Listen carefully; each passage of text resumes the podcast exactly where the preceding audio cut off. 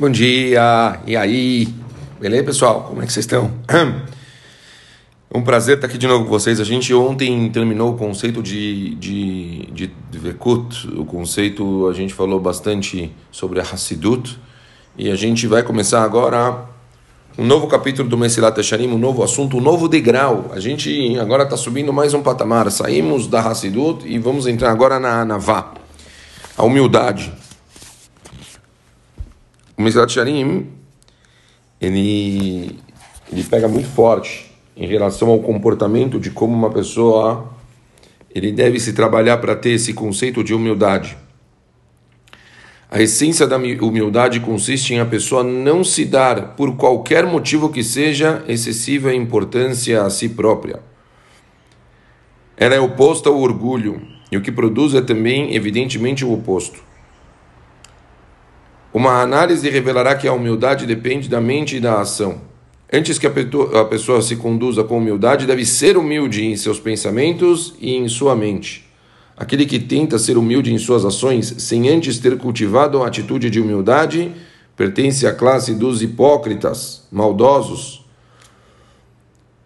a quem nos referimos anteriormente, que pertence à categoria hipócrita, da qual não existe nada de pior. É uma coisa muito pesada. Então, o Mesilat Sharim, então, ele deixa claro, a gente tem que saber separar as coisas. É, muitas pessoas, elas tentam agir com humildade. Ele fala, não, não, não, calma.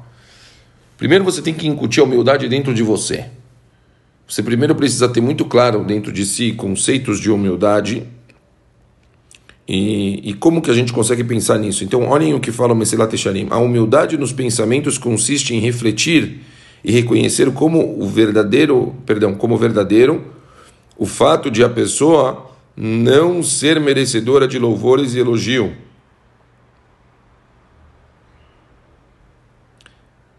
Devido às suas limitações naturais e seus defeitos.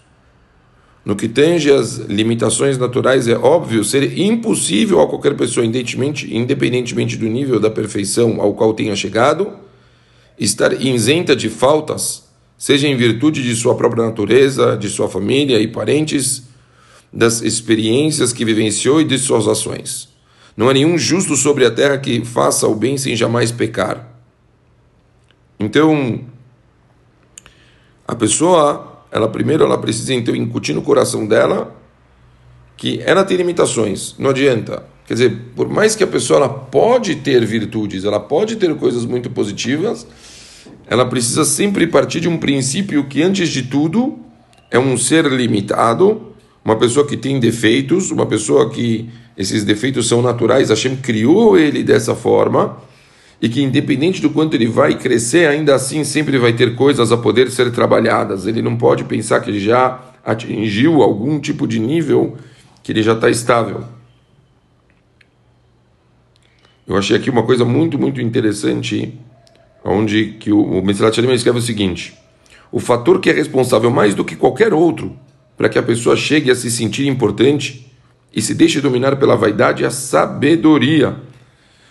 Isso acontece porque a sabedoria é uma qualidade de grande valor, uma função da mais honrosa faculdade, a inteligência.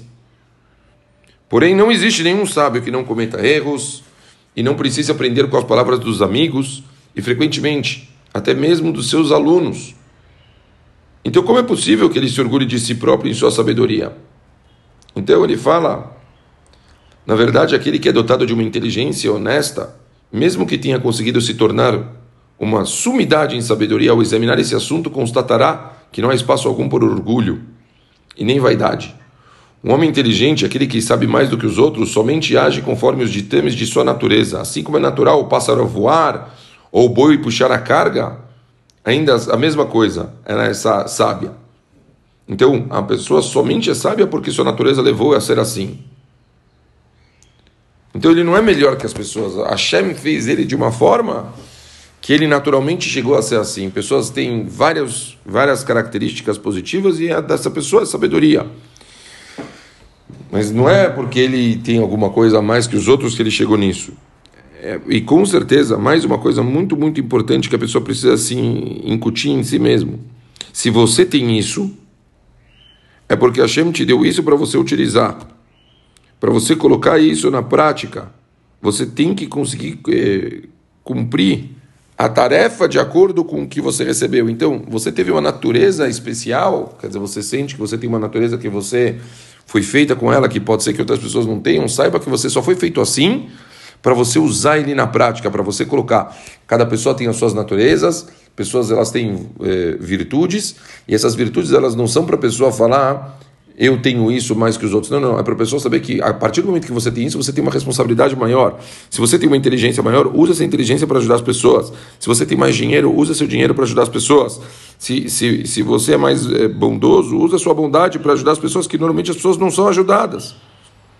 E, e assim por diante. Então, é, a pessoa ela tem que saber então que ela não pode é, imaginar que porque ela tem essa essa virtude ela não pode ser ajudada pelos outros, ao contrário, sempre, independente da virtude que você tem, você sempre pode ser ajudado. Sempre alguém pode te dar um conselho, algum conselho melhor, alguém pode te dar um help que você não estava pensando e assim por diante. Como a gente fala sempre até no Porque a Volta, até mesmo dos alunos, toda pessoa pode ensinar. Então, esse é o primeiro ponto. E o segundo ponto é a pessoa saber que se ele recebeu, pela natureza dele, que a Hashem criou ele dessa forma, é com certeza para ele colocar isso na prática. Não é para ele achar que isso é uma virtude maior que os outros. Ao contrário, é para ele sentir isso. Eu não sei se a palavra certa é um fardo, mas ele sentir isso como uma responsabilidade. Você ganhou isso para você usar, para você tipo ser testado em relação a isso que você tem. Então, é, você tem uma pessoa que é comunicativa, usa essa sua comunicação para fazer, por exemplo, paz entre as pessoas. Se você é um cara, como a gente falou, que tem dinheiro, seja um líder, Dá-te da cá, ajude pessoas.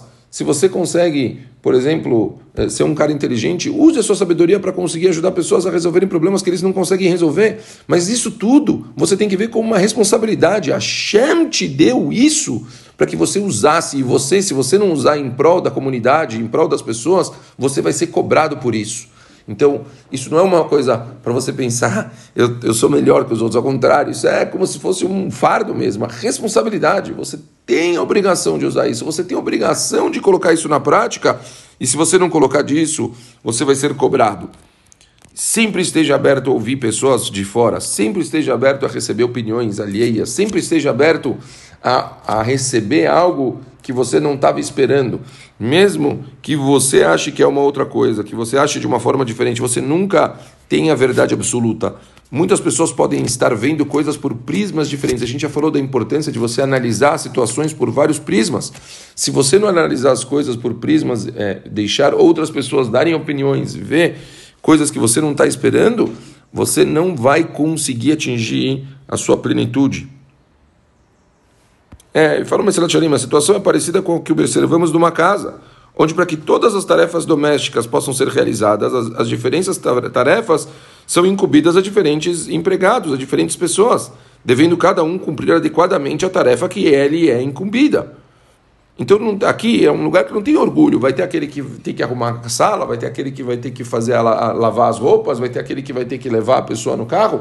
Cada pessoa ela tem o seu. Nenhuma pessoa é melhor, cada um faz o seu papel. Precisamos de todas as pessoas fazendo os seus papéis para conseguir atingir é, a plenitude, a, a, tranquilidade, vamos falar assim, da casa. Marido e esposa, o mesmo princípio. Não tem um que é melhor, você precisa dos dois. Você precisa do pai e da mãe. Existe um equilíbrio e, e para tudo precisa dos dois. E, e a mesma coisa, é, um professor, não tem o um professor de matemática ou professor de português quem é o melhor, porque, porque o português ele é melhor, de matemática é o melhor. Não! Você precisa ter o de cada para conseguir atingir uma sabedoria completa tipo de, de informações. Então a mesma coisa é, é, as pessoas no campo da vida, que cada um tem o seu, a sua virtude, o seu dom. Não pense que você é melhor que os outros por você ter isso. Você tem isso é para você conseguir cumprir o seu papel somente o seu papel, e você vai ser cobrado se você não cumprir o seu papel. Acho que essa é a grande mensagem para hoje. É um banho de, de, de, de, de reflexão. Isso aqui muito, muito difícil a gente pensar quanto Moshe Rabbeinu ele era, chegou no, nível, né? a gente chama ele de Anav, então ele conseguiu realmente entender que tudo que ele fez na vida foi simplesmente cumprir um papel, cumprir um papel que a Hashem esperava que ele fosse cumprir, e, e, ele, se ele não cumprisse, ele seria cobrado. Ele não foi escolhido porque ele era melhor que os outros, por exemplo, ele mesmo disse que ele não sabia falar direito, ele, ele tinha algumas virtudes que eram necessárias para ele conseguir tocar o povo, e ele viu, era simplesmente o papel, era o que ele tinha que fazer. Outras pessoas tinham papel para lutar, outras pessoas tinham papel para estudar mais, e assim por diante. O papel dele era puxar o povo, fazer o intermédio com Hashem. Simplesmente isso, ele simplesmente fazia isso, e ainda assim não achava que ele era o cara certo para isso. Por isso que ele foi considerado o cara mais humilde do mundo. Vamos tentar refletir um pouquinho hoje, pensar se a gente. Eh, as nossas atitudes. A gente primeiro falamos que primeiro é reflexão, só depois atitudes. Amanhã a gente vai falar de atitudes, mas será que a gente no dia a dia nós vemos as nossas virtudes como simplesmente é, responsabilidades para cumprirmos nosso papel, ou a gente vê as nossas virtudes como dons especiais que a gente acha que a gente tem a mais que outras pessoas? Vamos refletir nisso. Amanhã a gente continua. Um beijo bem grande para todo mundo e boa semana.